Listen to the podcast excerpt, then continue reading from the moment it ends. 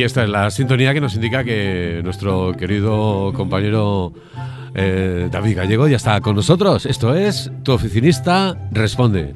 Buenos días, Rafa, y buenos días a todos. Aquí estamos una semana más a ver si aportamos un poquito de valor a los oyentes. Y un poquito de luz en todo lo que tenemos, que no son pocas cosas las, Pues que, sí, que no es poco, es las que tratamos en el programa. Es verdad, sí. Porque hoy vamos a analizar un negocio o tu negocio online. Sí, vamos a ver un poco, porque bueno, eh, hay mucha gente que no, no sabe muy bien cómo cuando tienes un negocio, pues qué parámetros, digamos, tienes que mirar y demás para que para ver la salud de tu negocio y vamos a ver hoy cuáles son esos esos parámetros que hay que, que hay que observar y que hay que un poco vigilar para, para que no se nos vaya la cosa de las manos. Muy bien, pero antes, como siempre, repasamos algunas de las noticias que, que siempre traemos al programa. Pues sí, vamos con ello. Empezamos con la primera, que es sobre tema laboral, que han condenado a una empresa por despedir a una mujer víctima de violencia de género. Han declarado nulo el despido.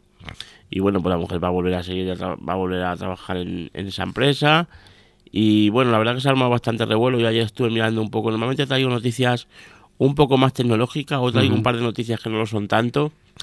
Pero, pero me llamó, me llamó mucho la atención porque la verdad que bueno, también hablamos de las empresas, hablamos siempre que al final, pues eso, de trabajo y demás, pero bueno, yo creo que también en empresas y en todo lo demás hay que ser también un poquito humanos y yo qué sé, yo creo que pff, Oye, sí, yo, yo, David, aquí me gustaría también un poquito conocer el trasfondo de todo este tipo de noticias. Sí, hay claro, dices, bueno, como una empresa, sabiendo cómo está el tema ahora de despidos y demás, eh, despedir a una mujer por, por ser víctima de violencia de género, a lo mejor hay un trasfondo ahí, yo qué sé, pues no sé. ¿no? sí, evidentemente nunca se sabe, lo mismo ahí habría que oír como siempre se dice las dos partes, porque a lo mejor la otra parte te dice, bueno, esta mujer Sí, sí, resulta que cosa. es mentira o es, o es mentira a medias, pero Hombre, está aprovechando esto para... Por eso siempre- Pero bueno, en principio, eh, eh, lo que pasa siempre con el titular en sí, la verdad que nos parece un poco.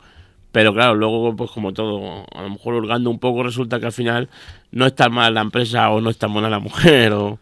En fin. La próxima noticia, David, déjame que, que- que te diga que haga un comentario, porque yo cuando la, cuando la escuché ayer me, me- me- vino en la cabeza un poco eh, aquellos días de los nazis. ¿eh? De los campos de concentración, sí, sí, sí, concentración, ¿eh? total. Yo cuando la vi- digo, bueno, ¿cómo puede otra vez? No sé. Además, la, la, la, en fin, la quise corroborar, estuve mirando en más blog. Digo, esto no puede ser, esto tiene que ser una, una inocentada de febrero o algo así, porque vamos.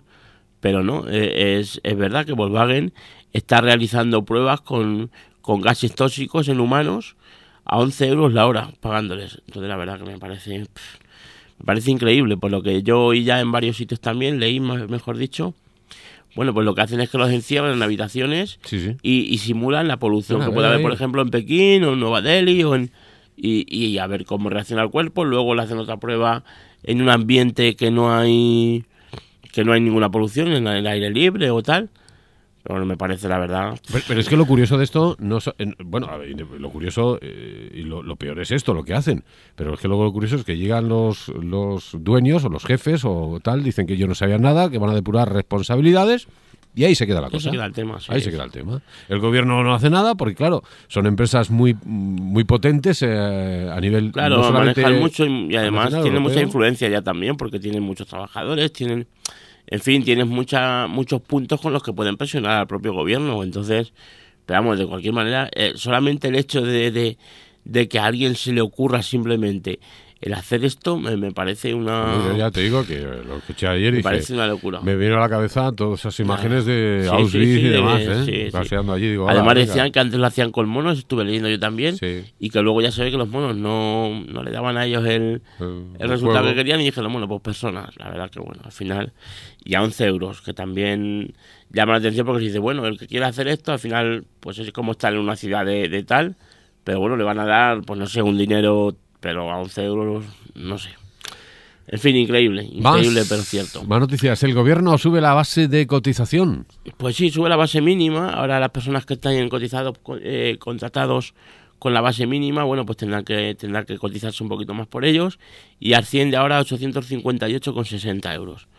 Entonces, bueno, pues al final una, una norma de, de este mismo 2018 y al no haber presupuesto, bueno, pues se ha fijado esa, esa base mínima en, en ese importe. Y no hay día o no hay programa que no hablemos de Amazon. No, no lo hay, la verdad que, que es, es increíble. Pongas lo que pongas como hashtag en Twitter para buscar noticias o busques donde busques, al final Amazon siempre, siempre sale. Y en este caso es con el tema de, de los ingresos por publicidad que facturó el año pasado 2.800 millones de euros solo en publicidad y la verdad que es una, es una auténtica pasada, sobre todo para una empresa que no se dedica a la publicidad, o sea que la publicidad es un, bueno, pues como una migajita, digamos, que tiene ahí, porque al final, bueno, sí, una migajita con Amazon nunca es una migajita, pero me refiero que para no ser su negocio, entonces, bueno, al final lo, lo que me llamó también mucho más la atención es que ahora mismo, por ejemplo, está en la décima parte de lo que pueden facturar Google o Facebook en cuanto a publicidad, pero claro, estos dos su negocio principal Es la publicidad, es la publicidad. claro. Entonces dicen que en 10 años puede ser que esté metida ahí en el en el meollo, porque ahora mismo hay un, decía uno de los ejemplos que hay un pastel muy grande que se lo están repartiendo Facebook y Google y las migajas que sobran, ahí sí que son las migajas, pues Amazon o algunas otras empresas como pues estas redes sociales emergentes y demás. Entonces, bueno, pues a ver, a ver si se cumple eso o no. Pero está claro que Amazon en el sector que se mete Arrasa. arrasa, es increíble. Completamente. es día, yo creo que leí una noticia que, que no sé qué- si era en Estados Unidos, que ya las, los bancos ya empezaron a temblar porque estaban ya empezando a meterse en finanzas Amazon. Y dije, bueno, bueno, bueno, como, como esto sigue así. No, no, no. al No, bueno, se empezaron a meter en el, en mundo automovilístico Sí, sí, en todo. en todo. todo. Claro, no, no. Tú imagínate sacar una escudería con la pasta que tiene para.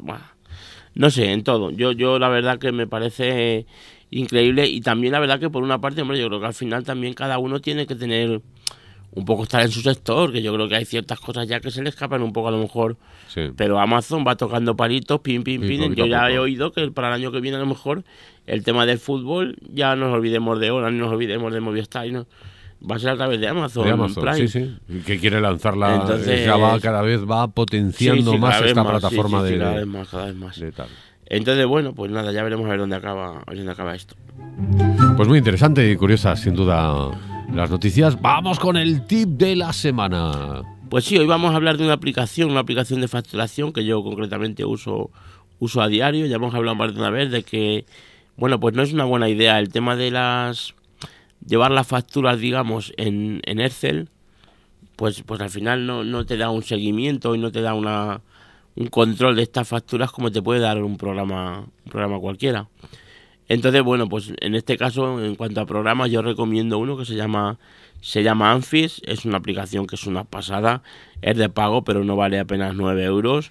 Y luego, pues es muy, muy cómoda, es una forma fácil de que tú, yo por ejemplo desde el móvil, si ahora mismo me llama un cliente y tengo que hacerle una factura, la puedo hacer desde el móvil, evidentemente no es tan cómodo como está en mi ordenador, pero la puedo hacer. Con el Excel yo te diría que eso es impensable. Luego, pues puedes hacer un listado, puedes sacar, en fin, puedes hacer distintas cosas que con un Excel, si quieres listar las facturas del año, por ejemplo, tienes que ir una a una viendo import, abriendo las facturas. En fin, es muy engorroso y al final, pues cuando, te, cuando tienes un negocio y cuando tienes, yo creo que hay que buscar, aunque es verdad que tienes que invertir un poquito, pues al final tienes que buscar optimizar un poco esos, esos procesos. Y en este caso, la verdad que lo veo lo veo muy muy bien esta aplicación, aunque solo sea para el tema de facturación, Sí, sí. aunque tiene más tiene más cosas, pero pero solamente para eso ya sería sería más que interesante.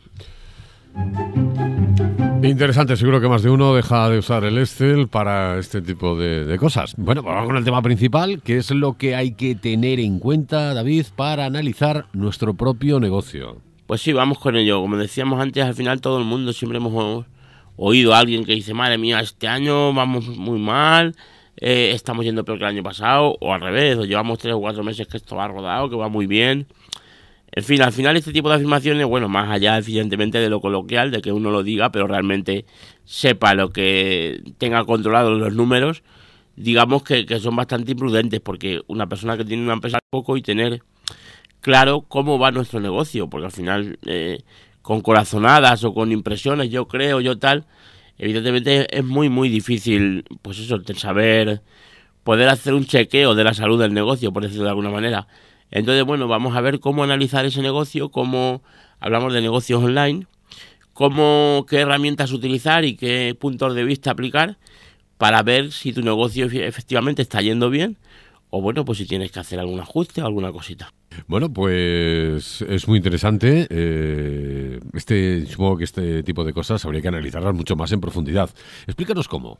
Bueno, pues vamos a ver, por ejemplo, tenemos que tener en cuenta cómo medir para hacer un buen análisis de nuestro negocio, como mínimo una vez al año, hacer esa medición, el ver pues, pues eso más o menos para poder tomar decisiones. Yo, por ejemplo, en, mi empresa lo hago cada tres meses, pero como mínimo una vez al año tú tienes que ver, oye, he crecido en cuanto a clientes, o he bajado en cuanto a facturación, o ahora el cliente medio me paga tanto, o si es, por ejemplo, una tienda online pura y dura, pues decir, el ticket medio en el 2016, por ejemplo, era de 56 euros y en el 2017 el ticket medio es de 32. Pues evidentemente algo está pasando, la gente que entra compra menos en tu tienda, entonces, bueno, pues hay que tener un poco, un poco eso en cuenta. Eh, sí es verdad, pero parece mentira que, que haya quien no haga este tipo de cosas. ¿Qué tenemos que hacer exactamente? Pues sí, vamos a ver exactamente y rápido cómo, cómo es cómo tenemos que analizarlo. En primer lugar, tenemos que ver los números, directamente los números, digamos, en frío del ejercicio, los ingresos, los gastos y el margen del, ejercicio y luego la evolución mensual muy importante. Luego tenemos que hacer también, de con esos números, digamos, eh, ponerlos, compararlos con los del ejercicio anterior. Entonces, bueno, pues ver si estamos creciendo o decreciendo, tanto en, pues eso, en los ingresos, en el margen que tenemos ver los porcentajes con respecto a otros años, que al final eso va a venir muy muy bien porque, en fin, las metas que uno se pone siempre son en ese sentido, es decir, pues queremos crecer un 15%, un 30%, un 20%, un lo que sea. Entonces, bueno, tenemos que ver si eso se, se cumple. Luego hacer también un análisis interno, yo creo que es muy importante el decir, bueno, pues teníamos a lo mejor una plantilla, esto evidentemente a ese negocio online es para negocios grandes, porque la mayoría se autogestionan por, por una persona. Pero, pero bueno, también, decir, teníamos una plantilla de cuatro trabajadores o de cinco trabajadores y ahora tenemos siete, por ejemplo. Me, me, se viene a la cabeza, por ejemplo, el corte inglés o Zara o tal.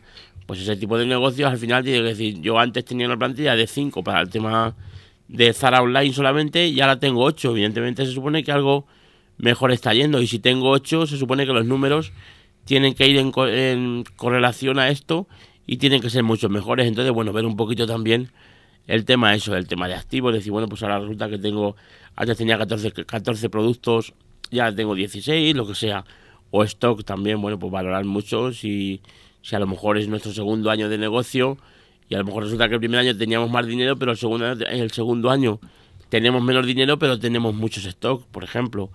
Bueno, pues eso también, también valorarlo.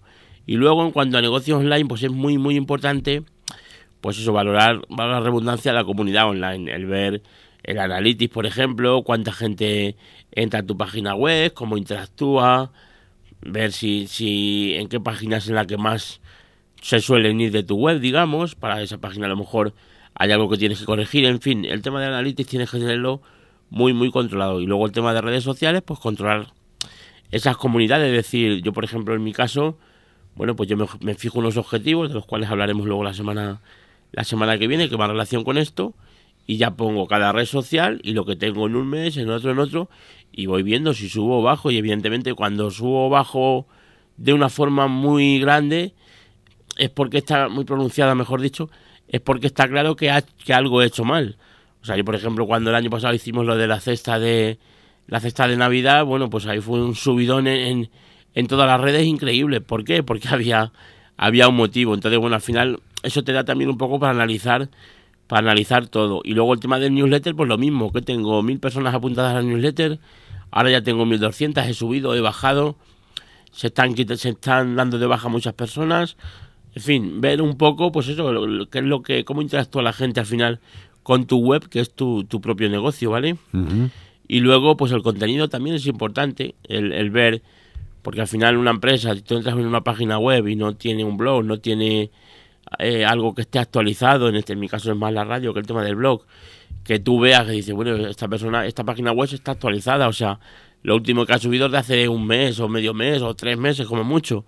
Pues al final eso también, si entras en una web y el último blog que ha puesto, pues es de hace a lo mejor un año y medio, dice, pues yo no sé si esta empresa estará viva o no. Entonces, bueno, pues el crear contenido también es importante, ver cuánto hemos creído y ver, cuánto hemos creado y ver la calidad un poco, si se puede medir también.